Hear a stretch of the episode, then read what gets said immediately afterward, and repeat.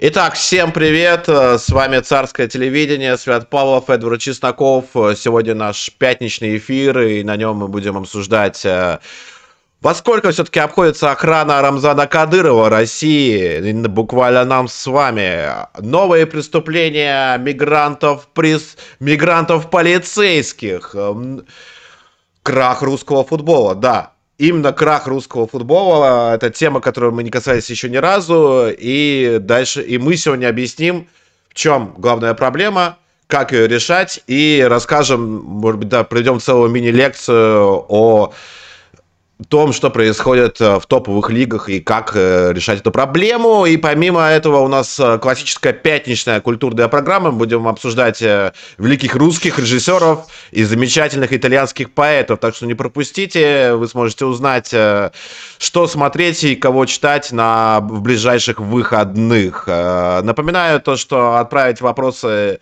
за донат можно на царьстрим.тв. Вопросы можно отправлять мне. Эдварду, так что не стесняйтесь, отправляйте, будем ждать. А пока начинаем. Эдвард, с чего мы начнем? Ох, ну, вы уже обозначили, мой дорогой Свят, тему, наверное, с Рамзана Ахматовича. Давайте начнем с Рамзана Ахматовича и со всеми его сородичами. Да, что вы там раскопали-то? Или не вы, а открытые медиа? Да, открытые медиа раскопали довольно интересную информацию. Я, кстати, работал в открытых медиа, правда. Про, да, правда, да. недолго. Правда, недолго. И что, правда, что МБХ был невероятно скуп на деньги? Он думал, что все должны за идею работать. А Эдвард, это коммерческая информация, которую я не могу да. сейчас раскрывать. Вот. Хорошо, хорошо. NDA, да. Вот, э, на самом деле, э, в смысле расследования э, по Кадырову открытые медиа действительно выдали сегодня довольно приличный, достойный эксклюзив. И на самом деле, в чем суть? А суть э, довольно простая. Она, как всегда, в цифрах. Значит, охрана Рамзана Кадырова, причем охрана Рамзана и его семьи, то есть обходится Российской Федерации в 200 миллионов рублей в год. При этом а, за последние пять лет был потрачен целый миллиард рублей на Рамзана Кадырова и его охрану. При этом важно понимать то, что в охрану входит, причем охрану, охранные функции претерианские выполняет Росгвардия, а, и, соответственно, одного только Кадырова охраняет э, в среднем от 300 до 400 росгвардейцев. Вот. И опять-таки тут можно пойти, начать говорить о том, что вот, там опасный регион, терроризм и так далее, но суть э, в том, что это не какие-то спецподразделения, которые борются с, террористами, это не полиция, которая борется с преступностью, это просто буквально претарианцы, которые, э, которые непосредственно занимаются охраной главы республики. Важно понимать, что в самой этой республике при этом ну, население республики составляет примерно, ну, как, наверное, район какой-нибудь Перова, ну, если там с Бутово еще соединить, вот будет Чеченская республика. Вот представьте, если бы главу муниципального образования охраняло 300 или 400 росгвардейцев, за федеральный бюджет и него тратились, тратилось примерно 200 миллионов рублей. Так вот. Э, справедливости и... ради, это все-таки меня... скорее можно сравнить с административным округом города Например, Москвы, да, ЗАО, например, там, да, главу ЗАО какого-нибудь. Там да, где-то вот, полтора а, миллиона И вот у меня первый, или, наверное, самый очевидный вопрос. Э, как известно, Арзану Кадырову деньги дает Аллах. А почему Аллах при этом его не охраняет? Почему все-таки Рамзан Кадыров, э, Рамзан Ахматович Кадыров надеется не на Аллаха, а на Росгвардию? Как вы думаете, почему?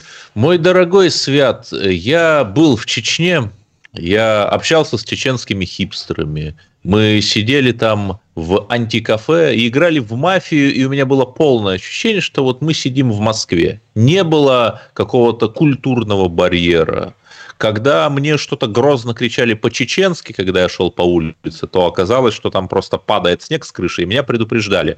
Конечно, да, я с вами согласен, излишние траты излишние. Но, с другой стороны, когда мои коллеги, два журналиста, Марат Сайченко и Олег Сидякин. Журналисты Life News, да, сразу при названии Life News кто-то, может быть, презрительно скривит брови, но, понимаете, Возник Life News поддержал русскую... Неприятная ассоциация возникла. Life News поддержал русскую весну, понимаете. И в 2014 году их украинцы посадили в Зиндан, Сайченко и Да, Сидякин. я помню эту историю. Да, угу. и Рамзан Кадыров за них вступился и вызволил их. Вот, э, конечно, с одной Герой стороны, России, да, это не оправдывает, наверное, те траты, которые как раскопал, которые раскопали Ходорята.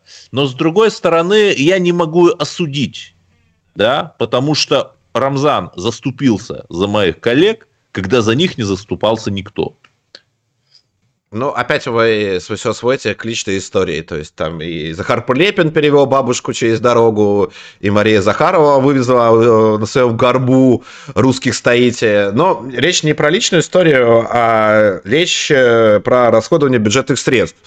Вот. Э, я напомню, ну, то есть в России довольно много проблем и мало денег, как известно там, да. Вот. То есть учитывая тот факт, что у нас только официально сколько, 20 миллионов подскажите, вы любите считать, Эдвард, 20 миллионов граждан находятся за чертой бедности? Ну, я думаю, 20-25 это вопрос в том, как считать, что считать. Вот, и, и в стране, в которой 20 миллионов граждан находятся за чертой бедности, тратит только на охрану Кадырова конкретно, а сколько еще силовиков, чиновников в Чечне – деньги э, там явно не посчитаны. И я еще напомню то, что это самая минимальная официальная сумма, да, потому что открытые медиа эту сумму достали не, не то, что какой-то источник из правительства Чечни им там вывалил бумажки, это просто они достали из официальной документации, буквально, то есть как бы. А, есть еще прекрасный фонд, фонд Ахмата Кадырова, да, который, э, ну, вы можете э, посмотреть на своем, на своем чудесном сайте, в общем, когда последний раз фонд Ахмата Кадырова сдавал налоговую отчетность, например, да, и там будет немало интересного. И, Сайт Контурфокус. Контурфокус, посмотрите, да. И там будет тоже немало всего интересного, потому что один поток бюджетных денег. А, нет одного потока бюджетных денег в Чечню, их несколько.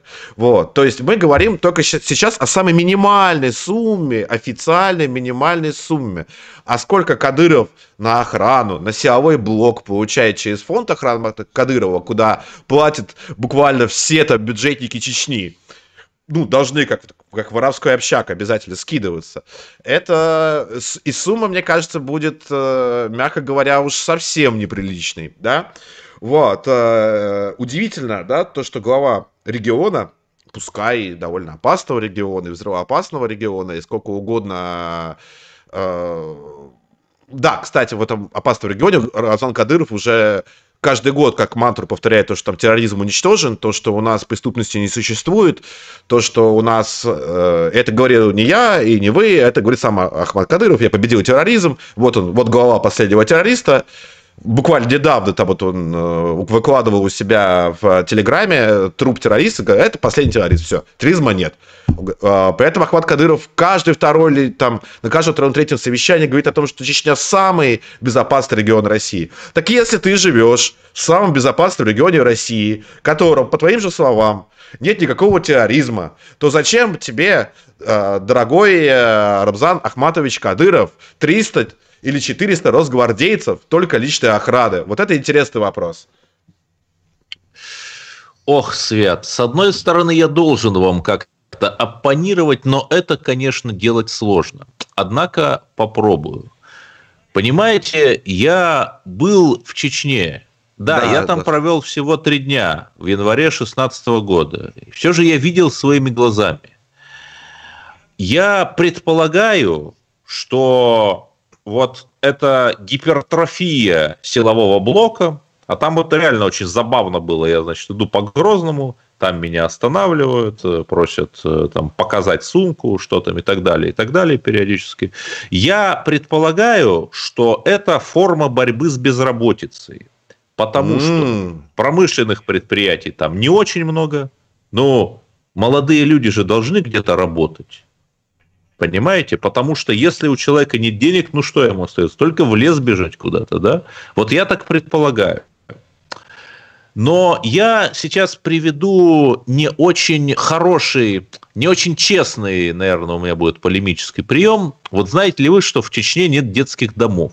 Ну, то есть просто нет, потому что Рамзан Кадыров сказал, съел все детей, что, что с ними случилось? Чече... Так, среди чеченцев не может быть сирот. И Ты всех усыновил. чеченские люди да, Установил вот буквально всю взяли, под, взяли под козырек и разобрали, хотя там было очень много сирот, детей войны. А. Вот можем ли мы сказать, что у нас то же самое, и все так хорошо с сиротами? Нет, не можем.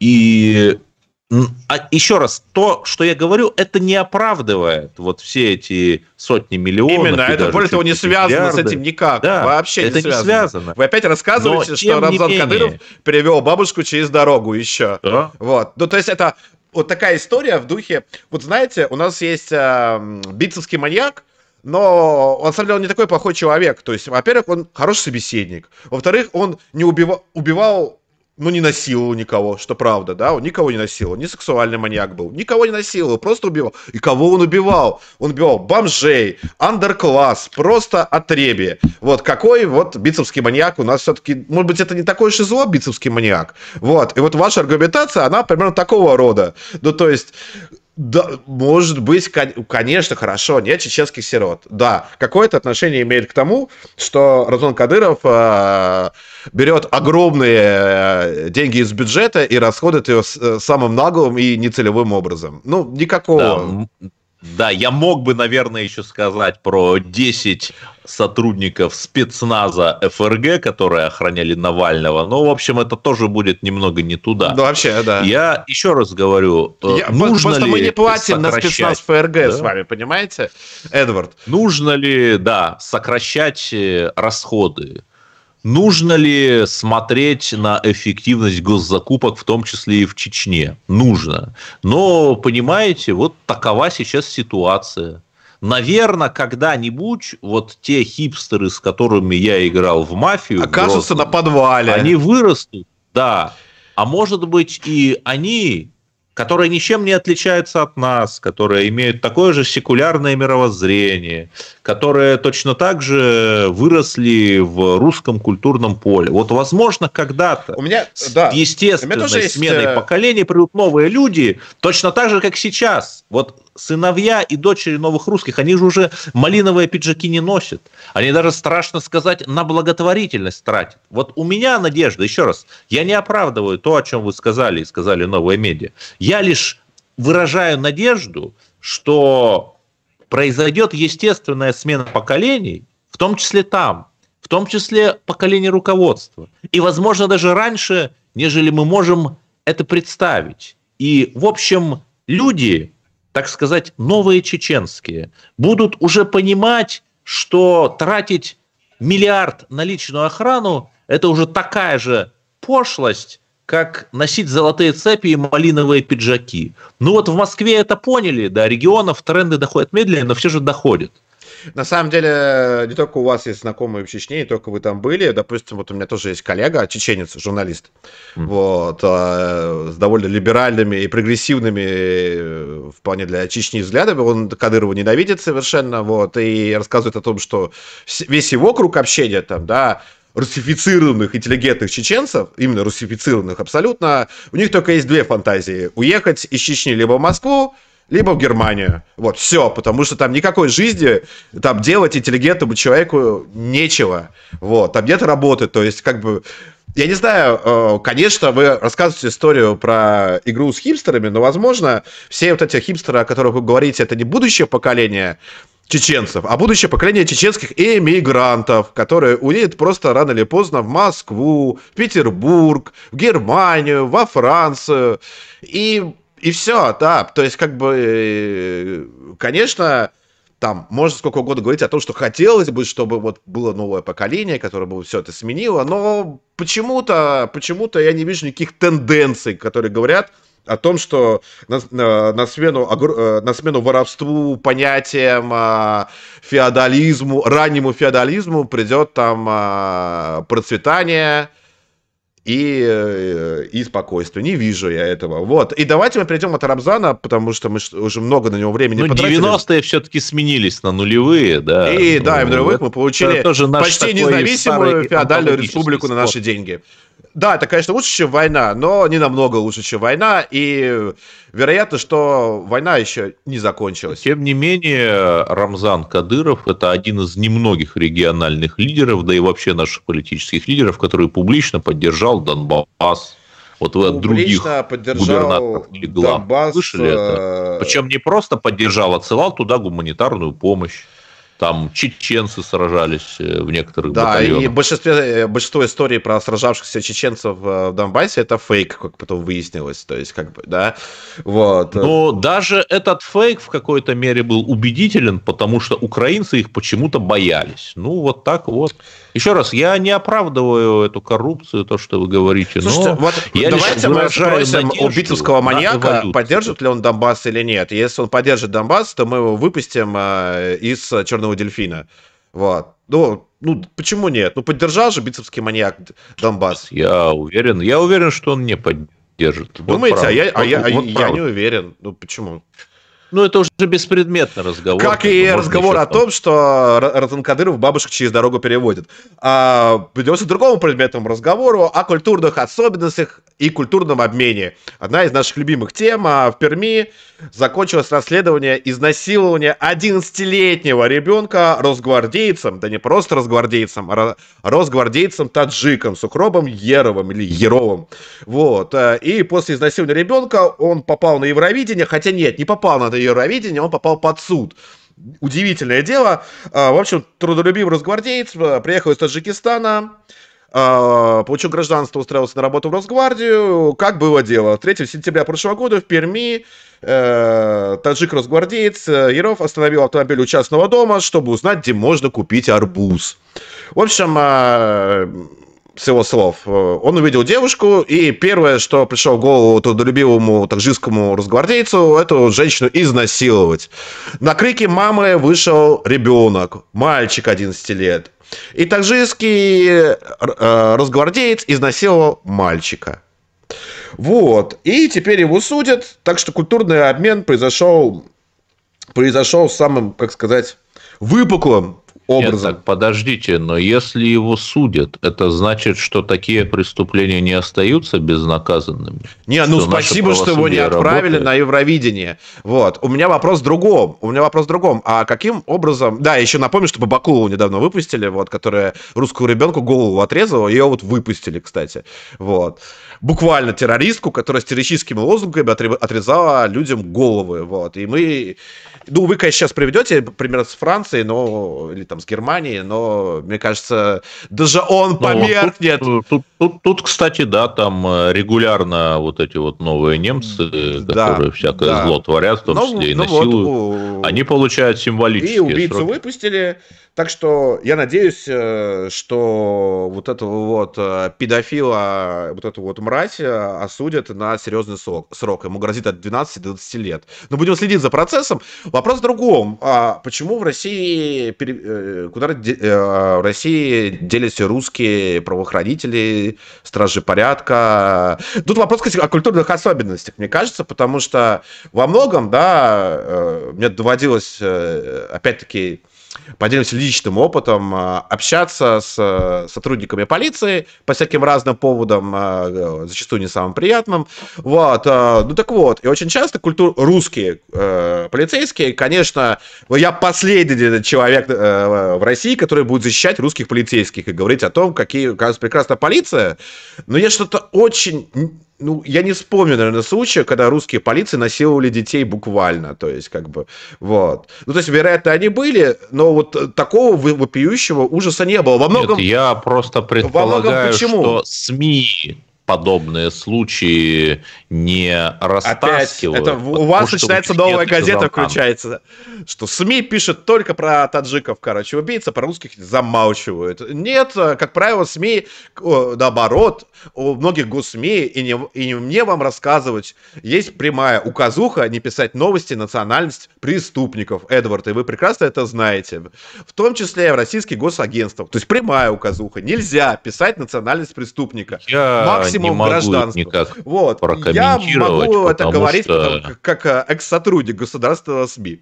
Вот. Так вот. Э... Ну, то СМИ, в котором я работаю, я никогда не сталкивался ни с какой цензурой. Оно не государственное, и оно коммерчески успешное. Комсомольское Продолжим правда. дальше. Продолжим дальше. Так Продолжим. вот, э, говоря о российских полицейских, о русских полицейских, русских ментах, да, этнических, во многом ни одному русскому менту, даже если он супер мразотный какой-то человек, который берет взятки, там, не знаю, грабит э, людей на улицах, там, пытает заключенных, а даже ему вряд ли придет из, э, изнасиловать, в голову изнасиловать ребенка, потому что во многом поли...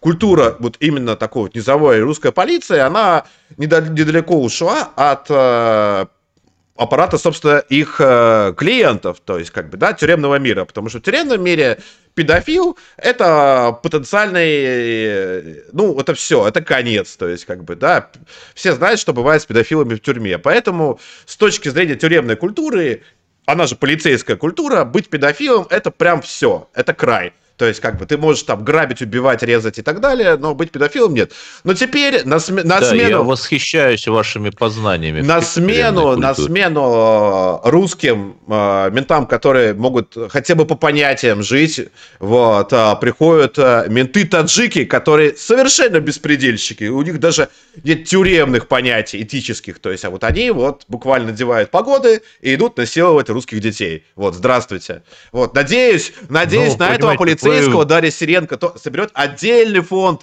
поддержки таджикских полицейских, вот, и будет собирать туда бабки на них. Очень надеюсь на это.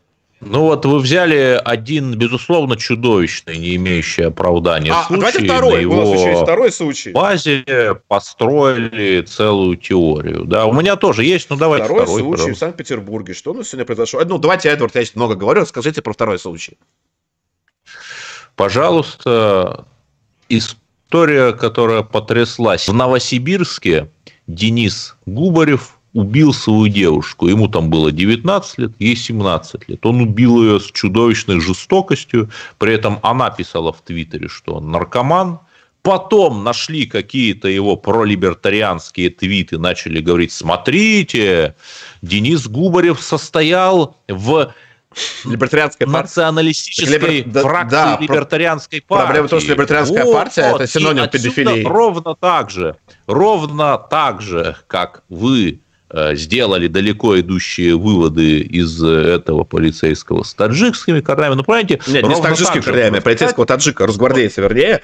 Вот. Ровно так же а, можно история сказать, что вот этот 19-летний Денис Губарев – это типичный русский фашист, что вот обдолбанная кокаином не, русня, не фашист, а либер... типичный русский либертарианец. Ужасная, да, нет. либертарианцы. Нет, вот. нет, Но мы нет, же нет. так не говорим. Да не, можно сказать почему. Был вот Денис Губарев, типичный российский российский либертарианец, который от либертарианства, в общем, сел на Геру, в общем, и, обмазавшись Герой, начал расчленять свою девушку. Ну, обычная история российского либертарианства. Я тоже... Не, почему происходило? Один.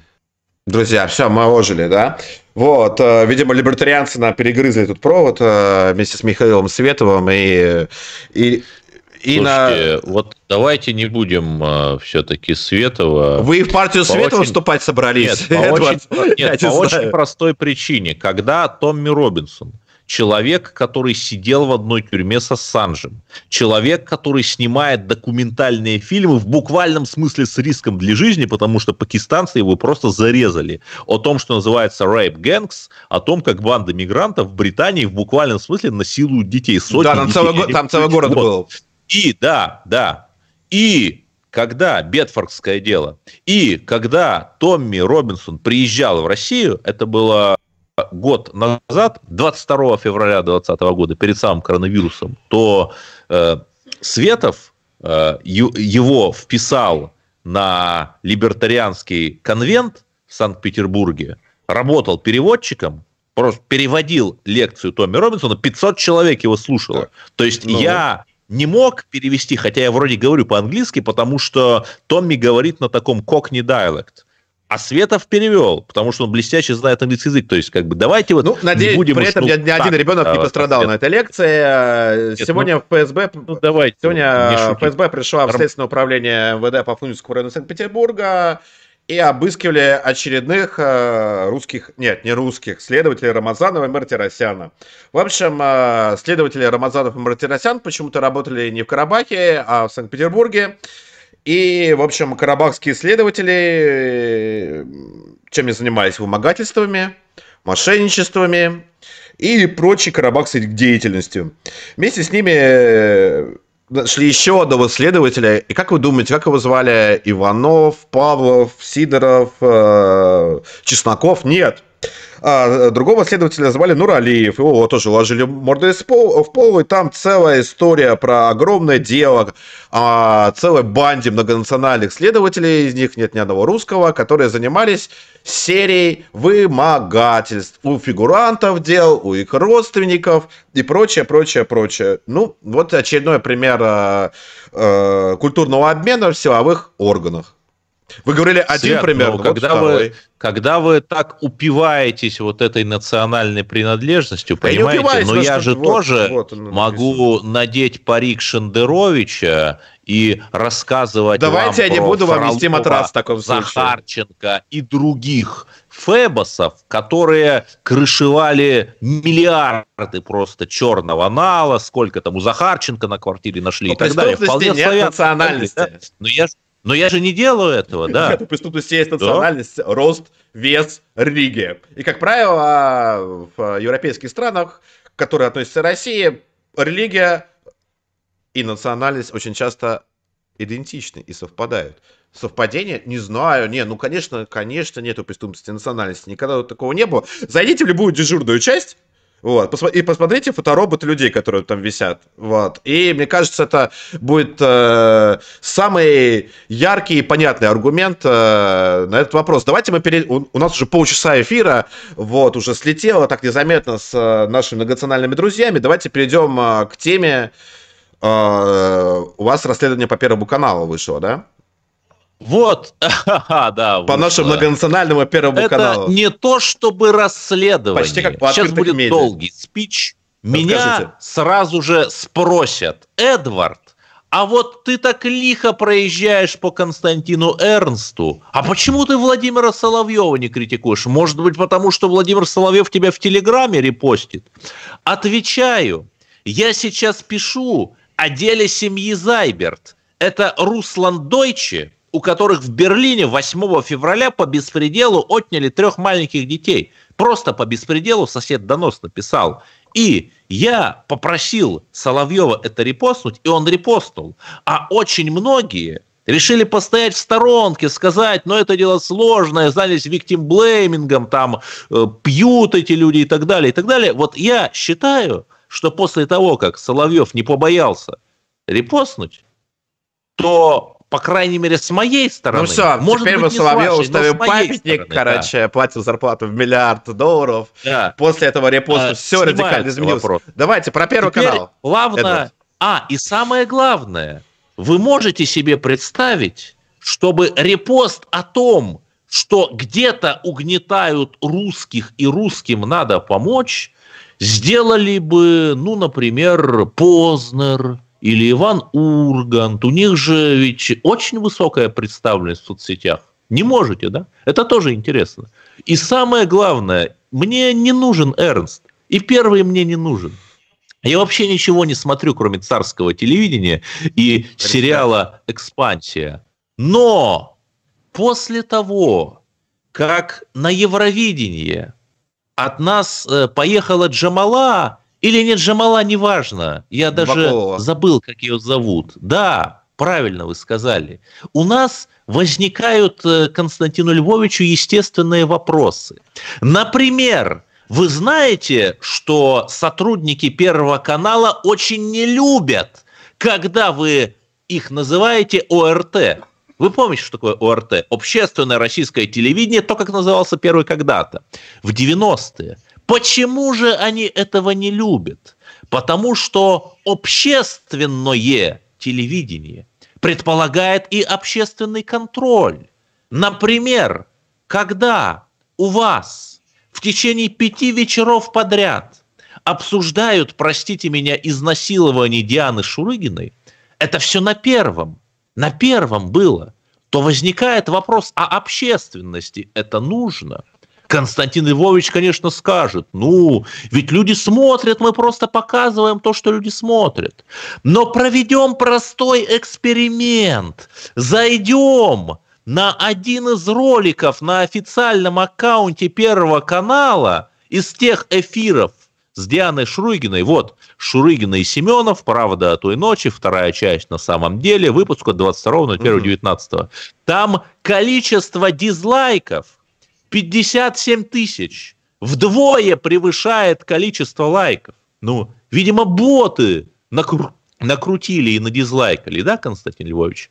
Конечно, далеко не один Эрнст.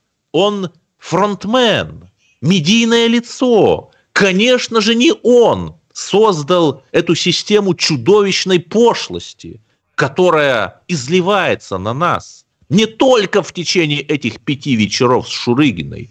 И самое интересное, комсомолка об этом многократно писала, что Шурыгина и все остальные, кто участвовал в этом шабаше, получали деньги. Ну, Малахова, Огромные да, деньги, помню, сотни да, и там- тысяч рублей. Там, там все за гонорар, да. Конечно. Более того, маньяк Мохов хотел приехать в Москву, потому что его пригласили на съемки, ну, по слухам, 3 миллиона рублей ему хотели заплатить. Я не знаю, правда или нет. Это Ну да, там слухи. речь шла о несколько Но миллионов, сколько я помню, после да. чудовищного скандала, на первый, конечно, только после чудовищного скандала это его гастроль Мохова Воланда отменилась. Константин Львович, понимаете, это не то телевидение, которое хочет видеть наша общественность. Конечно, вы возразите, ну Эрнст же продюсировал Олимпиаду. Он делал блистательные, действительно блистательные репортажи с российских военных парадов, знаменитого парада ВМФ. Открытие Олимпиады в Сочи с было очень парада- удачным, на самом да, деле. с С парада художественной точки Победы. зрения. Но видите ли, в чем проблема? Что эти мероприятия Сочи, ВМФ, Победа, их курировали на самом верху. И, Константин Львович, когда на вас смотрят Владимир Владимирович и Сергей Кужугетович, ну еще бы, попробовали бы вы туда вставить вот эту либеральную повесточку с 666 гендерами и так далее. Было бы очень концептуально, но нет. Вот наша-то основная был. проблема, наш-то основной Основным вопрос, нарративом это вот этот вот моральный релятивизм. Моральный релятивизм, когда вроде бы под оком государевым ты такой патриот, а в жизни у тебя Ургант с его э, дочерью, у которой в соцсетях можно найти не самые патриотические высказывания. Обладатель трех гражданств Владимир Владимирович Познер, который Государственную Думу называет государственной дурой и так далее. Скажите, это что? Это вот такое гражданское мужество, что мы не боимся бичевать пороки государства. Нет, Владимир Владимирович Познер, Иван, не знаю отчества, Ургант и Константин Львович Эрнст. Это расчетливость игрока Эдвард, давайте к деньгам перейдем. играет сразу на нескольких инструментах. Да, давайте к деньгам. Это же самое Да, да. У меня в канале Незыгарь вышла сегодня авторская колонка. Это великое преимущество. Русский телеграм. Видите ли, в чем дело? Я просто читаю публичную отчетность. И я, еще раз, абсолютнейший дилетант. Я вижу, что с бухотчетностью первого происходит что-то не то. Например, мой дорогой Свят, знаете ли вы, что такое чистые активы? Это то, что остается, если от твоих долгов, если к ним приплюсовать стоимость твоего имущества, то есть то, что у тебя есть в реальности, твои, твое имущество минус твои долги. То есть реальные деньги. В- Ну, Да, в 2015 году чистые активы Первого канала составляли почти 18 миллиардов рублей.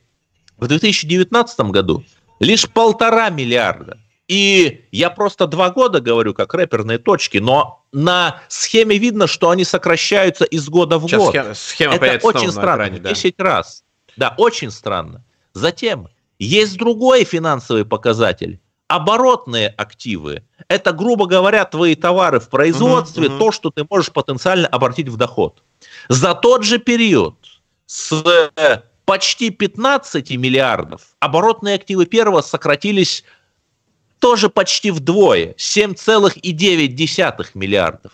Я уж не говорю о том, что нераспределенная прибыль, то есть фирма работает, люди работают, в течение многих лет там образуется какая-то прибыль после выплаты. И э, это, насколько я понимаю, говорит да. о выводе капитала. Скажем так, Намекает, как говорить- минимум.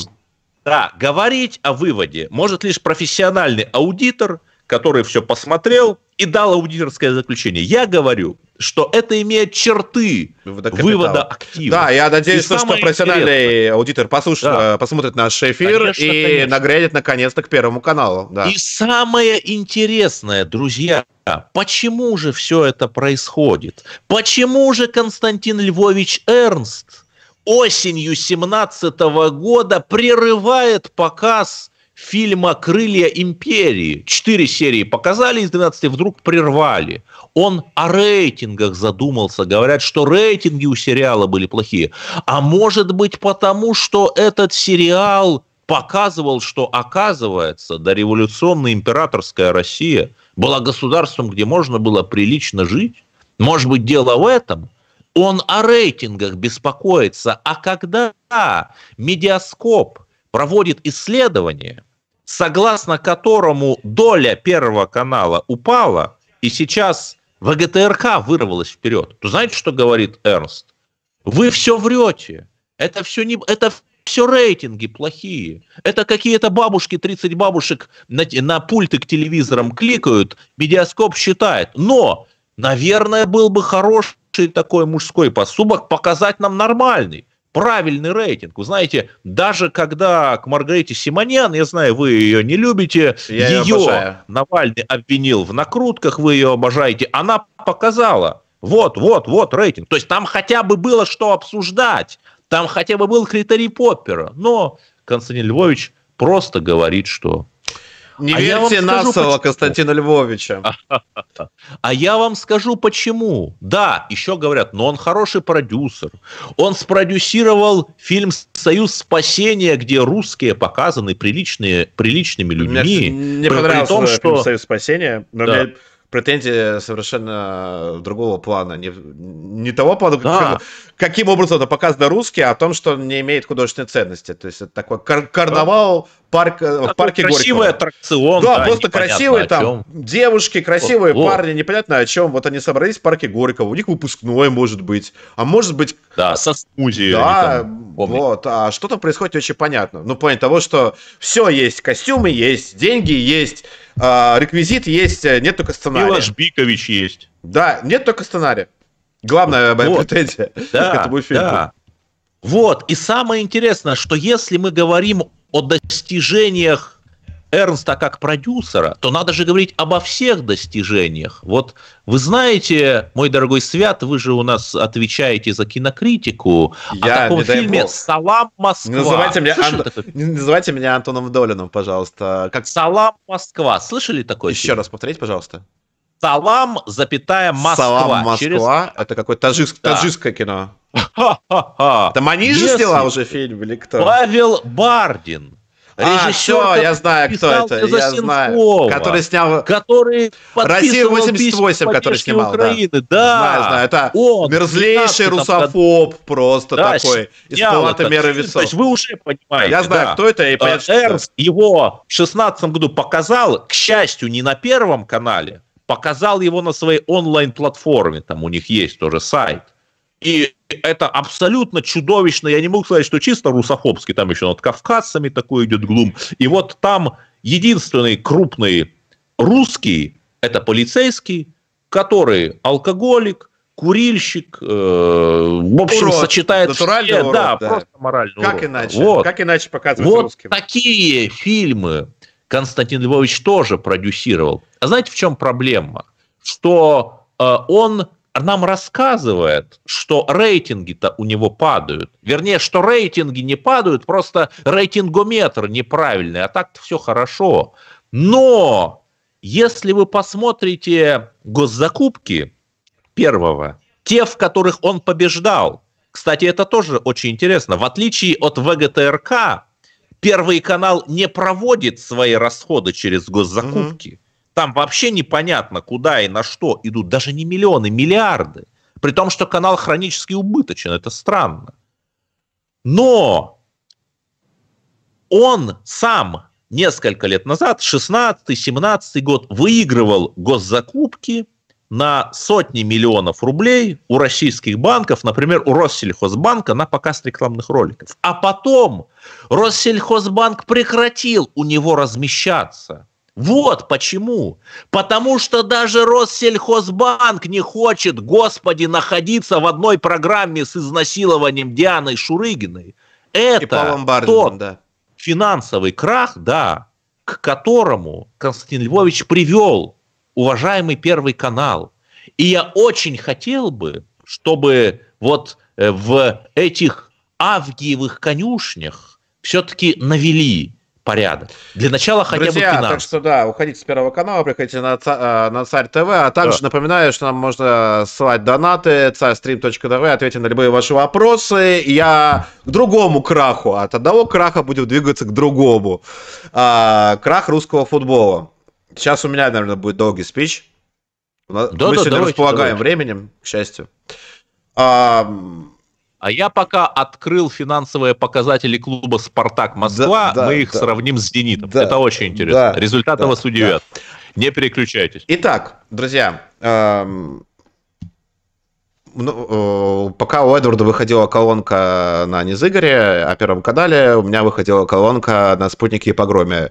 Вот, неожиданно на русском футболе, мне кажется, за всю историю Спутника Погрома никто никогда там о футболе не писал, и вот, и вот оно, это произошло. Вот, а, о чем идет речь? А, Россия, Россия упала на восьмое место в, э, рейтинге УЕФА. Вот. Вы объясните, я вообще, вот я вообще я ни разу объясняю, не сейчас не понимаю. Объясняю, да. в общем, Объясняй. почему это проблема, в чем трагедия. Что такое рейтинг УЕФА? Рейтинг коэффициентов УЕФА называется. То есть все страны, которые, которые играют в Еврокубках, ну, в двух главных. Самый главный Еврокубок это Лига Чемпионов, самый статусный. Есть э, другой турнир для команд пониже статусом и рангом. Это Лига Европы. Вот клубный рейтинг ассоциации. Вот. Э, и, соответственно, чтобы турнир был максимально зрелищным, эффективным, чтобы его красиво и удачно продавать, нужно, чтобы в нем играли максимально сильные и конкурентоспособные команды. Поэтому в Лиге Чемпионов играют, э, условно говоря, от Англии, Германии, Испании, Франции по 4 команды, да, там не все команды 4 чемпионы страны, да. Почему? А, потому что отбор э, на турнир от стран, от чемпионатов, он э, основан на рейтинге. Ну, то есть, грубо говоря, как команды за последние 5 сезонов сыграли в Лиге Чемпионов и Лиге Европы, вот так и в будущем такое количество клубов чемпионат может выступить. Э, чемпионат может делегировать э, в Лигу чемпионов. Почему это важно? То есть э, важно не только статус и крутость Лиги Чемпионов, да, как таковая, но Лига Чемпионов это, во-первых, деньги, потому что за участие в Лиге Чемпионов платят деньги, платят деньги большие, и это особенно важно для небогатых клубов, да, то есть там Зениту может быть и по барабану, а вот там Краснодару, Ростову эти деньги придутся очень кстати. Раз, это деньги. Второе, это рекламные контракты. А, третье – это спонсорские контракты. Четвертое – Лига чемпионов – это огромный рынок игроков. То есть это не только турнир, где там команда из Германии играет против команды из Франции, но это еще и огромная ярмарка, где команда, которая послабее и которые в принципе основ, э, в принципе заточены по то, чтобы выращивать игроков, а потом задорого их продавать, они могут показать свой товар лицом. Так вот. Да, главное, чтобы не ярмарка тщеславия. А, во многом-то ярмарка тщеславия, безусловно. Так вот, и а, Лига Чемпионов – это супер важный турнир в плане участия в нем. Вот. Чтобы там участвовать и попадать, а, нужно обыгрывать, побеждать, набирать очки для своего чемпионата, для своей федерации, в данном случае для России. И Соответственно, участие измеряется рейтингом УЕФА. Чем выше у тебя рейтинг, тем больше ты команд можешь туда делегировать. То есть, грубо говоря, если ты в первой пятерке, шестерке, а, первой четверке ты можешь делегировать 4 команды, групповой этап, этап Лиги Чемпионов, то есть это будет больше денег. Если ты, э, с, кажется, сейчас скажу точно, с 5 по шестое место можешь 3, и дальше по нисходящей. Вот. Там за 15 ты уже 0, все, баранка. Вот, никого ты не можешь делегировать, потому что твой чемпионат слабый, отстойный, никто не хочет его покупать, смотреть э, и смотреть на твои команды. Вот, соответственно, что произошло с Россией? Вот просто не все выкупили, я читал эту новость на РИА Новости, а, на РИА Новостях буквально сегодня, и вот авторы РИА Новостей вообще не выкупили и сказали, ну, чего-то там понизилось, повысилось, вот. А понизилось следующее, то, что Россия проваливает выступления в Еврокубках, не сама какая-то Россия, а русские клубы. Второй сезон подряд и падает с шестого места на восьмое уже, уже сейчас. А, это означает... Я правильно понимаю, что чем меньше места, тем, тем, чем меньше команд. команд тем меньше команд, тем меньше денег они могут заработать. Да, и тем меньше всего просто. Денег, рекламы, вот, печально, продаж, печально. просто всего. Вот. И тем э, э, твой чемпионат, как бы, да. Я очень рад, он что становится... вы, как русский националист, болеете за Мюнхен, Баварию. Просто все, это трагедия, рады. трагедия, да. потому что видите, что с русским футболом приходится поддерживать, в общем, баварских, э, наших баварских да. Э, партнеров, как говорит э, Владимир Владимирович. Да, свободное вот. государство вот. Бавария. И, свободу и значит, э, в чем дело? А дело в том, что сейчас вот ближайшие конкуренты, условно говоря, наши там, да, Украина, Шотландия, у них еще есть команды, они еще могут нам приблизиться, но дальше будет еще хуже. То есть у нас а, последние сезоны там, да, вот которые были 5 лет назад, они будут постепенно сгорать с хорошими очками, коэффициентами. И если мы будем выступать на том же уровне, что и, что и сейчас, или еще хуже, хотя куда уже хуже, вот, то Россия просто обвалится, из, выпадет из десятка, может э, просто ближайшие 2-3 года там а, докатиться до 15 места, у нас будет 0 команд Лиги Чемпионов. Это для русского клубного футбола будет означать одно – катастрофу, буквальную. То есть все, это конец. Мясо мира, да, друзья. Вот. И э, почему так происходит? То есть, да, вот мы обозначили проблему, давайте поговорим, почему так происходит. Начнем с того, что, ну, начнем с сравнения с топовыми лигами. В отличие там а, от... Вообще, принцип финансирования управления клубами и лигами в разных странах совершенно разный. Совершенно разный. Просто э, и есть разные, причем эффективные модели управления. Россия пошла, не пошла не по одному эффективному, эффективному пути управления, пошла по, по э, своей, своим этим вот третьим путем и, и вот сейчас идет в сторону пропасти. Буквально, в бездну. Почему? Потому что из всех клубов, которые у нас участвовали в Еврокубках и провалились буквально все, вот, а, в этом сезоне. То есть это кто? Зенит чемпион, Локомотив, Краснодар, а, ЦСКА, Ростов, а, Динамо. Вот, из них не государственный клуб и не аффилированный с госкорпорациями. Только один. Это Краснодар, который принадлежит экс-владельцу Магнита Галицкому. Все остальные клубы, Зенит это Газпром, а Локомотив это РЖД, а потом кто там у нас еще, ЦСКА это ВЭП. Вот. А, все эти клубы, они так или иначе государственными, государственные. А, значит, а, что это означает? А, это означает то, что наши госкорпорации просто не умеют управлять своим футбольным хозяйством. Вот. Ну, буквально. То есть, вот у российских госкорпораций, то есть, да, вот у них у каждой там есть по клубу. У РЖД есть свой клуб, у Газпрома есть свой клуб, вот, у Веба есть свой клуб, у ВТБ есть свой клуб, и у всех все плохо. Ну, просто у всех. То есть, как бы там, да, но у Зенита больше, чем у остальных денег, но у Зенит тоже проваливается, да. Дальше, но это только один момент этой проблемы. Проблем очень много. То есть вторая проблема русского футбола – это лимит на легионеров. У нас есть официальный лимит на э, легионеров, это 6 плюс 5. То есть, условно говоря, в стартовом составе ты не можешь выставить э, больше там 6 игроков. Вот. Потом планируется реформировать этот лимит до заявки, чтобы заявки там было, сейчас, насколько я помню, было ну, минимум там 18, кажется, русских, вот. Но все это, это все мертвому припарке.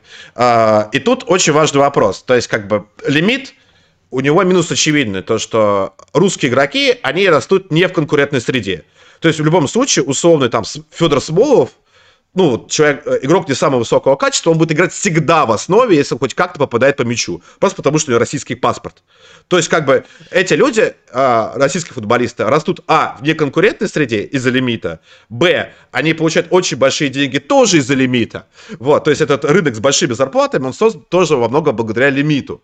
Вот. Да, сколько там эти дебаширы получали? Полтора миллиона По-разному. долларов. У Кокорина была зарплата в «Зените», по-моему, до, до 3,5 Ну, да. евро миллионов он получил. 3,5 миллионов евро он получал. Потом там, сейчас, сейчас его Ну, сплавили хорошо, в да. Ферентину, вот, и это сейчас главная проблема итальянцев. Очень, очень выгодно Спартак там поступил с Кокорином. Удивительно, как Кокорина можно было продать итальянскому клубу. Он за него не играет. Вот, если что, как бы можно не волноваться. Все плохо там у Кокорина. Вот. э, И при этом, при такой... э, Но есть другая точка зрения, тоже радикальная, которая вот самый популярный, самый известный э, сайт Sports.ru, там Юрий Дудь, вот, и все наши любимые там либеральные товарищи, они постоянно говорят о том, что лимит нужно просто взять, отменить, отрезать, просто чтобы лимита не было, вот, и все, и наш футбол сразу пойдет в гору, сразу вот у нас будет конкуренция, у нас будет Соблазн легких да, решений. это супер легкое решение, но как будет на самом деле?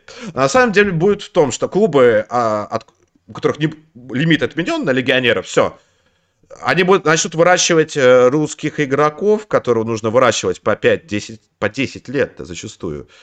Нет, они просто купят дешевого негра, э, югослава, там, не знаю, украинца, белоруса, и, грубо говоря, вместо плохих русских игроков будут плохие легионеры у нас. И качество клубов от этого не вырастет никак, и качество игры не вырастет никак.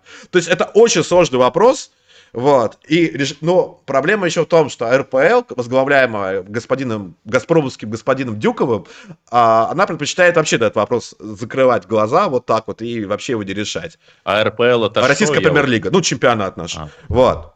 И это тоже еще не все. То есть, как бы, Я имейте в виду, что где-то через минуту у нас Да, будет специальный гость Да. э, Дмитрий Петровский, поэтому давайте про пожалуйста, проблемы да, и боли под- вы можете... подходите, да, подходите к какой-то логической скоро. паузе. Логическая пауза. Я просто приведу пример, как организовано хозяйство в других странах. Да, у топовых чемпионатов э, есть э, сразу э, несколько интересных решений. Да, вот самая богатая лига в мире э, это АПЛ, английский чемпионат, английская премьер-лига. И там бо- самые дорогие телетрансляции. Да, кстати, вот э, огромная, э, огромная статья доходов у клубов, особенно в английской премьер-лиге, это продажа продажа прав на телетрансляции. В России, в России Матч ТВ покупает э, РПЛ за копейки, клубы ничего там толку не получают. В Англии они получают очень много денег, вот, э, там огромный рынок, и, и в Англии это самый супер богатый чемпионат.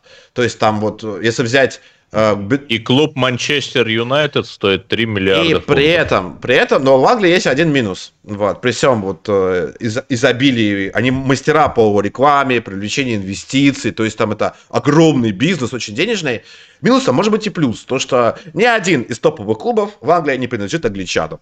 Вот так вот. То есть английский клуб, вот, мо- может, если у нас есть деньги с вами, там, можем мы с вами прямо сейчас ну так купить. они потому и вкладываются, То есть, бизнесмены со всего мира, А, что это условно актив, говоря, который да. приносит А, ну, деньги. вот все знают то, что Челси принадлежит Абрамовичу, Манчестер Юнайтед принадлежит англичанам, Манчестер Сити принадлежит арабам, Арсенал принадлежит арабам, и там доля у Алишера Усманова есть в Арсенале, там, по 20%, кажется. То есть ни один топ, в общем, э, британский принадлежит кому угодно, кроме англичан. Поэтому называть ее национальной английской футбольной лигой тоже уже довольно ну, сложно, потому что э, там не только англичане зачастую не играют, но да, из-за этого правильно пишут, чемпионат самый богатый. Но минус в том, что это уже чемпионат немного не английский, а международный. В Германии пошли по другому пути, да, вот есть там прямо другая страна, Германия. В Германии, чтобы твой клуб немецкий, дорогой, не купил господин Абрамович, э, араб Абрамович, вот, в Германии существует правило 50 плюс 1.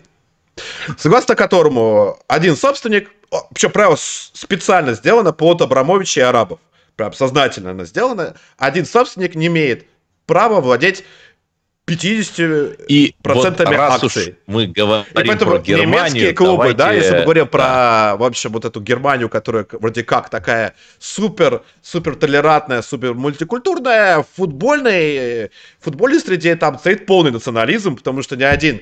Но есть пример, единственный пример исключения. Вот, э, одни ребята, концерт Red Bull, они додумались, как, э, в общем, обойти правило 50 плюс 1. Они словили супер скандал, тонну хейта, ненависти просто от всех. Потому что что сделал Red Bull? Как вы думаете, чтобы обойти правила одного собственника и 50% акций? Он купил непрофессиональный клуб. Да, забавно. То есть правило не распространяется только на профессиональные клубы, а потом впоследствии он уже потом получил статус профессионального. И в итоге австрийцы, концерн Red Bull, владеет клубом, и сейчас он по бюджету третий в Германии, это огромный концерн, у них конючня Формуле 1, богатые австрийцы, их ненавидят все, потому что они купили еще восточно-германскую команду. В Германии с этим, с Оси и Веси, как вы знаете, до, э, до сих пор есть проблемы. Вот, они купили восточно-германскую команду, которая владеет австрийский концерн, и просто Лейпциг Э, Red Bull ненавидит Германии все. Ну, в общем, да, очередная конспирология про австрийцев. Э, да, и, в общем, да, ситуация такая. можно говорить бесконечно, да, и, э, Да, и мы сейчас вернемся к культурной программе. Хочется сделать прямо выводов. Есть несколько моделей управления, да, резюмируя то, что я говорю. Вот. И обе модели управления, они, в общем-то, исключают и даже не подразумевают государственное участие. То есть футбольный рынок, он формируется без государства и в Германии, и в Англии. Там разные подходы финансовые, там, да, разные управленческие подходы. Но государства там вообще нет. В лучшем случае государство законы пишет. У нас футбольный рынок живет в неконкурентной среде, э, он принадлежит госкорпорациям, которые, ну, через футбол зачастую просто выводит деньги. Вот. И мы получаем восьмое место в, э, в таблице коэффициентов, полную деградацию футбола, деградацию наших футболистов, как следствие, деградацию нашей сборной. И это только часть, э, в общем, общей, общей тенденции, которая есть в России. Вот э, где меньше, чем меньше Российской Федерации, в общем, в отрасли какой-то или сфере, в данном случае футбол, тем лучше для этой сферы, тем больше Российской Федерации с ее правами и порядками, тем хуже для этой сферы. И футбол и футбольное хозяйство в лишний раз это иллюстрирует. И сегодня день рождения. Габриэля Аннунцио, и мы решили обсудить эту тему с человеком, являющимся одним из крупнейших экспертов по творчеству оного Аннунцио. Здравствуйте, Дмитрий Петровский, простой русский писатель, человек, который прожил в Берлине 15, по-моему, лет, но вернулся да. в Москву, потому что здесь лучше. Да, здравствуйте, здравствуйте. Конечно, здравствуйте. я крупнейший эксперт, это вы мне грубо польстили совершенно, Эдвард, но тем не менее, да, поскольку я, я скажем так, большой его почитатель, поэтому ограничимся этим. Так, и что вы имеете сказать? Так, ну, э, да, сегодня исполнилось ему 178 лет, если я правильно помню. Вот. 158. И э, да, он 1863 да? года рождения. 63 года да. рождения, да, да, да, 158. Угу. Да, с математикой у меня не так хорошо. Чего вот, и эм, я думаю, что, ну, как э, главное, почему мы его все знаем, хотя он, в общем-то, был человек очень многогран, многогранным и делал, чего он только не делал, то есть это был классический поэт-воин, вот, он писал стихи, он писал книги, он соблазнял женщин в огромных количествах и к концу своей жизни построил себе буквально такой э, маленькую такую утопию в миниатюре э, в Италии, на севере Италии, где, в общем-то, кстати, я вот был там не далее, как в сентябре. Вот, э, тем не менее, да, главным образом, чем он известен, это Республика Фиуме, которая просуществовала совсем недолго, но до сих пор всем памятно. Полтора года примерно, да. Где-то так, то есть даже там чуть меньше, потому что, в общем, это был такой процесс, э, там не, не в одну секунду она перестала существовать, но да, менее полутора лет просуществовала. Ну и Дануцо вот, был и... основателем. Как минимум одним из основателей совершенно и верно. будущим диктатором Республики Фиуме. Да, совершенно верно. То есть это случилось...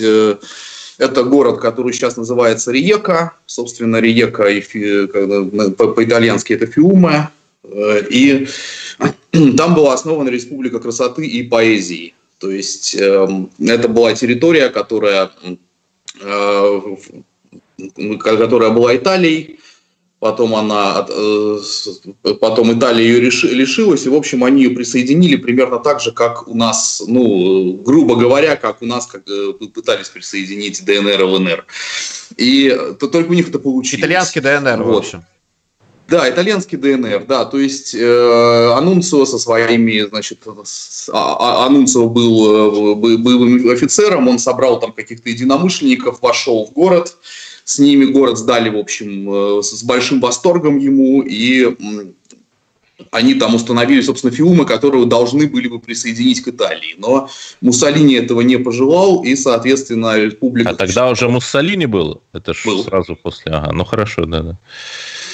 Вот, э, собственно, это было абсолютно невыгодно никому из э, тогдашних участников событий, и да, республика просуществовала так, как, как такая вот пиратская республика, как уже сказали, полтора года. Они занимались тем, что и, поскольку их сразу же там взяли в блокаду и Э, не, не оказывали им никакой помощи, они занимались тем, что грабили караваны, там грабили какие-то окрестные, значит, грабили корабли, грабили какие-то окрестные поселения, делали авианалеты, вот. А в свободное время они э, праздновали и нюхали кокаин. И, то есть у них, у, у них была... Я, я еще хочу добавить просто по Потребление указанных веществ может привести к неизлечимым последствиям да, смерти. Это важно. Да, Они запрещены на э, территории. Да, да, да, и да, тут да, конечно, еще важный момент, и по Республике Фиуме я бы добавил бы еще, и по непосредственно самому графу и будущему князю Дануцу, то, что, по сути, эстетически и культурно сам а, Дануцу именно на культурном уровне он а, сформулировал и воплотил будущую эстетику итальянского фашизма. То есть это марши, марши чернорубашечников. Вот это вот э, э, обязательно выступление вождя перед толпой, э, перед толпой, пламенное выступление. Да, то есть а, римские салюты, а, римские салюты в том числе, привет, они уже были в Фиуме. То есть все то, что мы осуждаем, горячо осуждаем, создал Дануцу. И с чем мы боремся активно на каждом да, нашем боремся. стриме. То есть Дануцу всю эту эстетику воплотил до, Мюс, э, до Муссолини. И, по сути, Фиуме это была такая площадка именно протофашистских экспериментов. Протофашистская, совершенно верно. Ее так и называли. В общем, мы, э, да, эти действительно чернорубашечники и э, такая вот такое да полувоенное государство. С другой стороны, он был там была такая очень соединение такого в общем фашизма и социализма. Еще анархисты были, такое, правительство Фиуме прям радикальные анархисты. Причем и среди радикальных анархистов многие из них впоследствии стали противниками Муссолини политическими, да, вот выходцы из Фиуми. Да, разумеется. Более того, с, э, у Данунцио с Муссолини тоже были отношения не самые простые потом, скажем так. Вот. Итальянцы, кстати, очень забавно, как итальянцы сейчас разбираются с его наследием, потому что это, безусловно, э, как бы для них важный герой, и они его не отрицают, как бы не канцелят, говорят.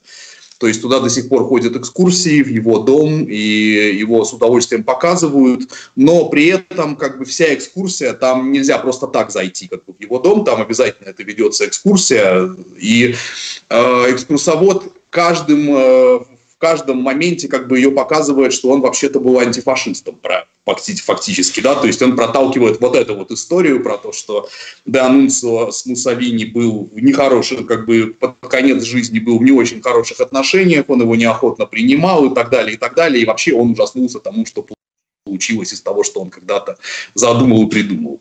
Вот, то есть вот под этим соусом его сейчас подают многочисленным туристам, которые туда до сих пор приезжают. А, и на, на самом деле, что я еще хотел сказать на этот счет, меня как бы, ну, на меня глубокое, на всех производило глубокое впечатление, кто был на его вилле, в, которых, в которой он провел там последние годы жизни. А, это такой, знаете, это такой маленький э, остров, Ну, то есть э, э, это вот такой действительно остров, где человек пытался себе создать свою реальность. То есть он себе, помимо того, что он там себе построил вот этот дом, он сделал амфитеатр на берегу, и он себе даже вытащил боевой корабль на берег, поставил его там, значит, и, и эм, там какие-то мосты через ручейки с оружейными снарядами, которые стоят там вместо колонн и так далее. То есть у меня было, честно говоря, от этого ощущение, что это человек, которому действительно подрезали крылья, и который остаток своей жизни пытался вот эту, вот, вот эту свою мечту об э, милитаризме, о какой-то мужской там доблести и прочим-прочим, пытался как-то компенсировать вот этим. То есть ну, да. вы себе...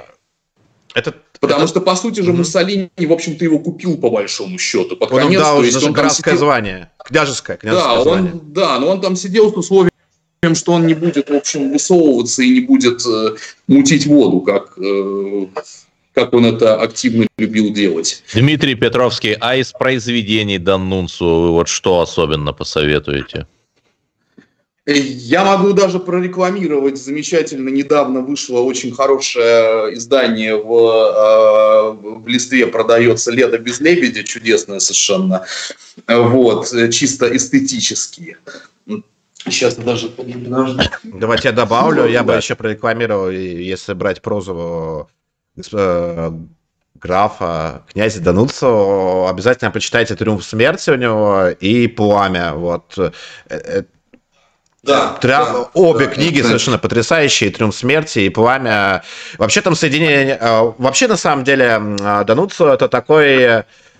Вот э, вспомним, обратимся к Ницше, да, вот Ницше писателей, и вообще литераторов, да, он делил, как известно, на планических и денисийских, да, вот. Одни такие солнечные, солярные люди, да, которые вот несут какое-то творческое начало, и другие, которые несут разрушение. И обе, э, и оба варианта, ну, допустим, там, да, вот Пушкин типичный солярный автор, там, да, Гог, да Гоголь, да. Гоголь денисийский автор, там, ну, условно говоря. Вот, и Дануцо это был прям классический итальянский утонченный солярный автор, который соединял не только всю эту эстетику милитаризма, прото, да и просто фашизма, в хорошем смысле слова фашизм, вот, а, но и... Нет а, но, но еще соедин... Э, э, это же не только вот та история про какую-то идеологию, это история, в первую очередь, про эстетику, про культуру. То есть, Разумеется, И он да. соединял та, а, также эротические, э, эротическое начало, потому да, что... тут, кстати, да, насчет эротическое, тут у него вот есть вот эта трилогия, собственно, по, то, что пораньше было, Роман, Роман Розы, Роза, да, да. которая чуть чуть более как раз эротическое и чуть менее вот это героическое, то, что потом было. «Триумф смерти» вы сказали, да? Да-да-да, вот как раз после «Триумф романа Розы», да. насколько я помню, вышел «Триумф смерти». Да-да-да-да, там был «Триумф смерти», и «Пламя», еще что-то между, между ними что-то еще было. Вот. Эм, да, разумеется, это, в общем, то, что привлекает, э, то, что, и знаете, если говорить там про, э, про него, кстати, очень много писал Эдуард Лимонов, если уж об да, этом говорить, да. и во многом свою преемственность к нему строил, потому что да, Анунцио, если брать его как автора, то он, э, как бы, если рассматривать его чисто как автора, как писателя, это, конечно, он будет не полон. То есть он был именно фигурой. И его невозможно, его произведение невозможно рассматривать в отрыве. Вот, ну, как вообще в Маринетти, например, да, вот, вот товарищ. А, ну, да, хотя Маринетти, он был, возможно, даже Маринетти был более, он, может быть, все-таки более был самодостаточен в своей прозе, да, то есть э, Данунцио был более в этом плане традиционен, у него более традиционная проза, в отличие от, э, от того же Маринетти. Вот. Но он действительно, да, его невозможно было, как и Лимонова, абсолютно рассматривать в отрыве. Ну, там персонаж героя, то есть, да. Главное, да, главное, главным произведением, по большому счету, был он сам. То есть он сам себя сделал и воплотил вот в эту вот самую фигуру этого священного монстра, как тот же Лимонов а, говорил. Вот, я, я прошу прощения, нам тут пишут в чате, а я mm-hmm. думаю, что нас было тянули дословно от футуристов, все совершенно верно, потому что футуризм придумали в Италии, вот, и манифест футуризма написал Маринетти, как известно, вот, а... В 1909 вот, году. А русские футуристы, они появились уже чуть позднее, но, как известно, когда Маринетти приезжал в Россию, вот, не, они не очень вообще подружились с, с русскими футуристами, вот, а Маринетти сказал, то, что русские футуристы это просто какие-то варвары и обезьяны, а русские футуристы пригрозили ему набить морду. Вот, так что интер... футуристический интернационал между итальянцами и русскими не сложился. Вот, а на самом деле, да, то есть как бы тут все культурная преемственность и культурное наследие от, условно говоря, итальянцев, итальянских футуристов, от Маринетти, того же Дануцу до Эдуарда Лимонова, она вполне четко и явно прослеживается. Да, совершенно верно. Вот, и в, в целом, да, то, что мы говорили про то, что э, Фиума это наша ДНР, то есть это, это, конечно, такое очень допущение, потому что там время было совсем другое, была совсем там другая эстетика и так далее, но, тем не менее, какая-то определенная, скажем, преемственность именно в той энергетике, которая там складывалась поначалу, она тоже, в общем, есть, я бы сказал насколько я могу. Знаете, я бы вообще... Да, благодарю вас. С, с нами был Дмитрий Петровский, Спасибо, Дмитрий. Э, русский Приходите на, к нам писатель, на переехавший из Берлина в Москву. Мы любим да. в том числе и за это. Всем рекомендую прочитать книгу Дмитрия Петровского «Дорогая я дома» э, про то, куда, в общем, пришла Европа со своей бездуховностью. Да, спасибо. Дмитрий, включайтесь, вот, а мы продолжим нашу уютность. Да. Спасибо за э, участие. Так, у нас еще есть время, да? Для есть, есть, да. У нас целых 13 минут. У нас целых 13 минут. Э, не знаю, да, э, давайте про Балабанова поговорим, да? Э, Мне Просто кажется. продолжим про футбол. Уж сколь скоро я обещал. А, вот сравнить, я, сравнить бюджет Спартака и Зенита? Может, давайте. Нет, Давайте футболу. быть, это для кого-то открытие, но вопреки реально работающим рыночным моделям, когда клуб продает атрибутику, продает билеты, как-то получает э, призовые и какие-то деньги от прав, от прав на трансляции и так далее, ну, почти все наши клубы убыточны. Почему? Потому что какие-то региональные лидеры или главы корпораций воспринимают их как игрушку. Вот, надо там, пусть у меня будет такая команда. Я Довольно статусную игрушку, надо сказать, и дорогую. Легионеров, да, то есть не понимают, что и, и пока экономика на подъеме, пока корпорация работает и не затягивает пояса, это как-то работает. Но не сейчас. Так вот, последние э, два года, за которые есть отчетность, это 18, это 18 и 19 год, убыток Спартака 800 миллиардов рублей в год. 800 миллиардов рублей в год. При, при этом давайте его просто сравним с «Зенитом». «Зенит», как ни странно, прибылен. Вот этот год он окончил с прибылью 547 миллионов рублей. И давайте узнаем, почему. Заходим в раздел «Госзакупки», и видим, что он регулярно выигрывает госзакупки.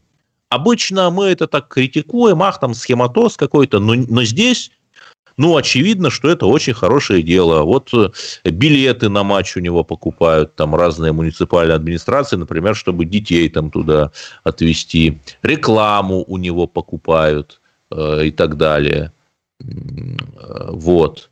То есть право своей рекламы на носителях «Зенита». И вот э, за что мы, в общем, э, имеем еще один э, э, еще один э, признак, за который мы любим Зенит это вот то, что он коммерчески прибылен. Там очень сложно по поводу коммерческой прекрасно. прибыли, потому что Зенит очень, э, в отличие от Спартака, Зенит два года подряд чемпион, и чтобы ему нормально играть ну, да. в Еврокубках, ему нужно вписываться в финансовый фэрплей. То есть он не может быть коммерчески неприбыльным, иначе будет налагаться, очевидно, санкции.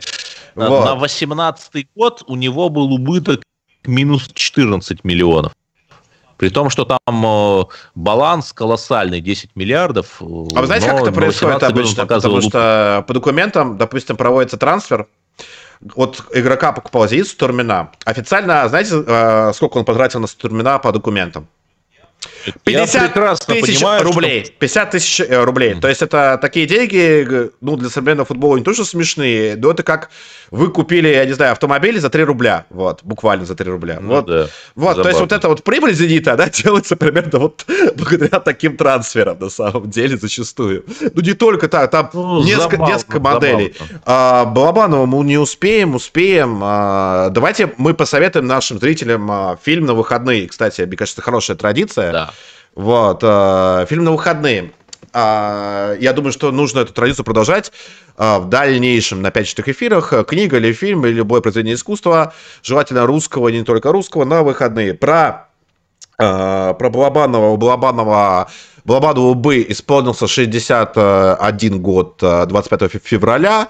А, к сожалению, мы начали вещать еще только с марта, поэтому ничего не, не, не да, успели... с 1 марта мы да, начали Да, с 1 вещать. марта, и ничего не успели рассказать про Балабанова.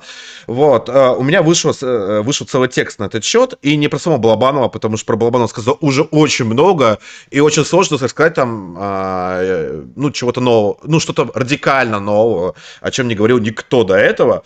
Но я бы обратил бы внимание непосредственно на его последний фильм, фильм я тоже хочу. Это буквально последний фильм а, Балабанова, который вышел в 2012 году. И чем он хорош? И на мой вкус, и не только на мой, на вкус многих критиков, это, если не самый лучший, то один из самых лучших фильмов Балабанова. В чем есть проблема в его исследовании, вообще изучении «Я тоже хочу»? В том, что он изначально окутан большой, большой даже не дымкой, а саваном мистики, а, потому что он прямо увязан с уходом режиссера, да, из жизни, потому что там буквально совсем скоро Балабанов умирает в санатории. В самом фильме Балабанов играет режиссера, которого не пускают э, в колокольню счастья. Вот он на пороге буквально чистилище находится, да. Более того, там э, э, у фильма очень много... И это самая колокольня на счастья. Да? А, да, проблема в том, что эту колокольню путают очень часто, сейчас расскажу. Вот, на 40-й день после смерти Балабанова колокольня, которая снималась «Я тоже хочу», она обрушилась. Вот, э, и многие связывают тут то, что это, безусловно, какой-то ритуальный знак. Вот, и часто эту колокольню путают с той колокольней, которая есть в Калязине. В Калязине есть очень а, похожая Калязине, колокольня, да. в Калязине, вот, но это другая колокольня. Вот, а, вот эта колокольня, она находится в Бежецком районе Тверской области. Вот, поэтому если будете, обязательно съедете. Я там был на обеих колокольнях я был, вот, э, очень красивое, очень красивое и атмосферное место, место силы, это правда. А о чем, э, в чем художественное достоинство и о чем фильм э, «Я тоже хочу». В общем, там фабула фильма в том, что музыкант, ну, в общем-то, главный персонаж его играет Олег Гаркуша, все как в итальянском неореализме, там непрофессиональные актеры, вот, все актеры непрофессионально подчеркнуто, Олег Гаркуша музыкант, он вместе со своим другом бандитом бандит его зовет путешествие, в последнее путешествие колокольня счастья. Колокольня счастья находится в таком условном э, радиационно зараженном регионе, где такая вот вечная русская зима, такой вечный русский саван, вот, э, и э, поднимаясь такое колокольное счастье, тебя э, могут забрать э, в лучший мир, и там очень сложный момент, то, что многие считают, то, что речь идет буквально о рае, то есть, но у Блабона подается сложнее, скорее это такая вот отсылка э, некой такой экзистенциальной хайдегеровской благодати, то есть как вот грешник, который, э, чьи страдания через э, экзистенциальное поражение во многом, сломанный грешник приходит такой вот особенной благодати. То есть это история, история скорее такая хайдера, э, хайдегерская, там, да, чем э, христианская притча. Вот. И, значит, вот эти два главных героя, они едут из грешного, мрачного, очень сумрачного Петербурга, как всегда у Балабанова, вот в этот вот веч, к вечной русской благодати колокольни по дороге они собирают попутчиков. Попутчики там все грешники, то есть там один алкоголик с старым отцом, они его там из, буквально из больницы забирают. Ну да, то есть некое паломничество да, такое. и потом они еще подбирают проститутку. Вот. И там еще э, большой, ну, как бы интрига фильма, кого возьмут, кого колокольня счастья возьмет к себе, а кого отринет.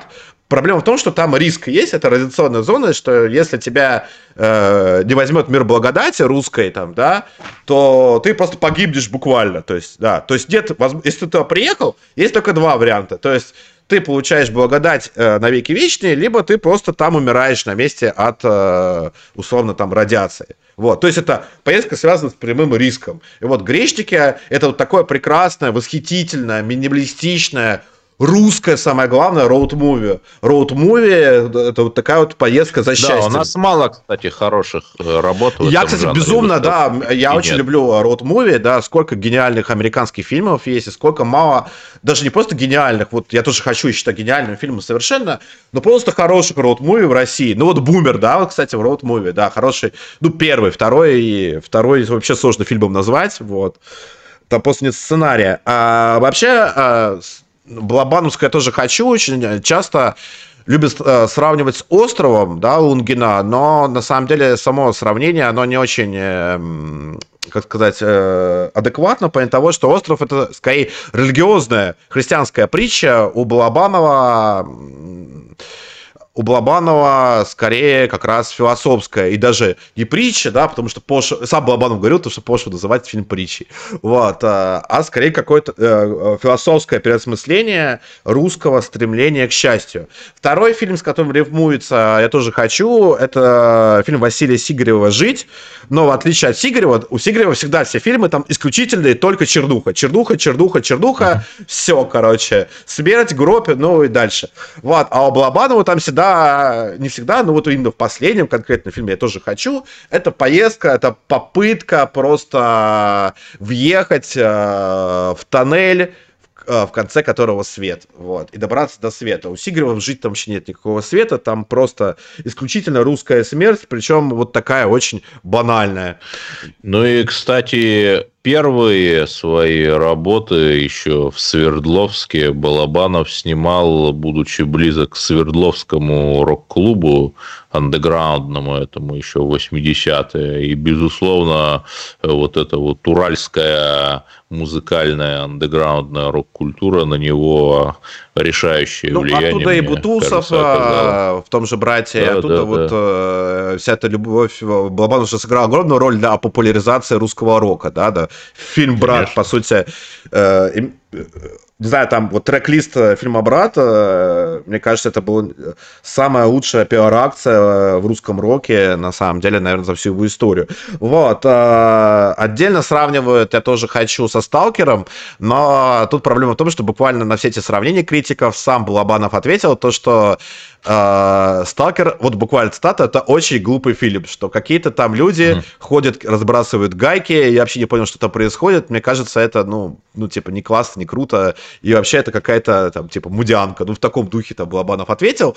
Хотя он там котировал, насколько я помню, он не котировал ни Сталкер, ни Солярис, он котировал, кажется, Иваново детство у Тарковского, но я точно не помню. Вот, но Сталкер он не котировал, э, не котировал однозначно. Он говорил, что, пожалуйста, не сравните мой фильм с Сталкером. Ни, общего нет.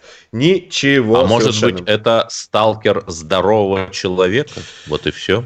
О, возможно, возможно. Там вообще все герои, они больные, больные каждый по-своему, но у кого-то есть возможность и шанс на счастье, а у кого-то нет. Вот. И там очень сложно угадать и понять, у кого. Вот. Но поэтому я просто не буду спойлерить, чтобы, правда, если вы не смотрели, то посмотрели обязательно этот фильм. Э, если смотрели, обязательно пересмотрите. Много нового там есть. И он, э, во-первых, э, у него нет вообще он почти документальный, то есть снят почти как документальное кино, в котором нет вообще никакого визуального украшательства. То есть это вот почти такое очень протестантское, аскетичное кино, где вот есть только вот этот вечный русский саван, и где жизнь прорывается на свет сквозь смерть, подобно э, мотыльку в ночи, который летит на свет.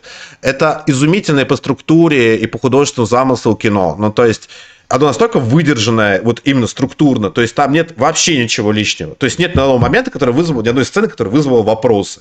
То есть э, там все на месте, и от уровня вот именно сценарной проработки э, до вот уровня именно такого, э, до уровня повествовательного, до уровня интонационного. То есть вот это вот размеренное, меланхоличное повествование, и при этом оно не скучное не, не скучная, надрывная, но надрывная в меру, да, а не как у Сигарева, где там все вот просто, вот, э, где душа не то, что на распашку, она уже там разлетелась, разорвалась на части и оставилась только запекшаяся кровь на стене.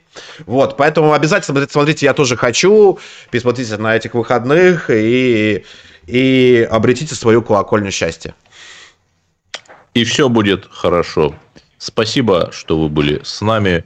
Не забывайте финансово поддерживать независимые телевизионные проекты, которые говорят то, чего не говорят другие. А, а теперь э, царь стрим голосовой. Можем обсудить темы либо эти, либо любые темы, которые вам нравятся. Обсудим нынешний эфир. И мы не прощаемся с вами. У нас перерыв до понедельника. И до новых встреч, друзья. Да, я с Всем вашего счастья. позволения отключаюсь. До свидания.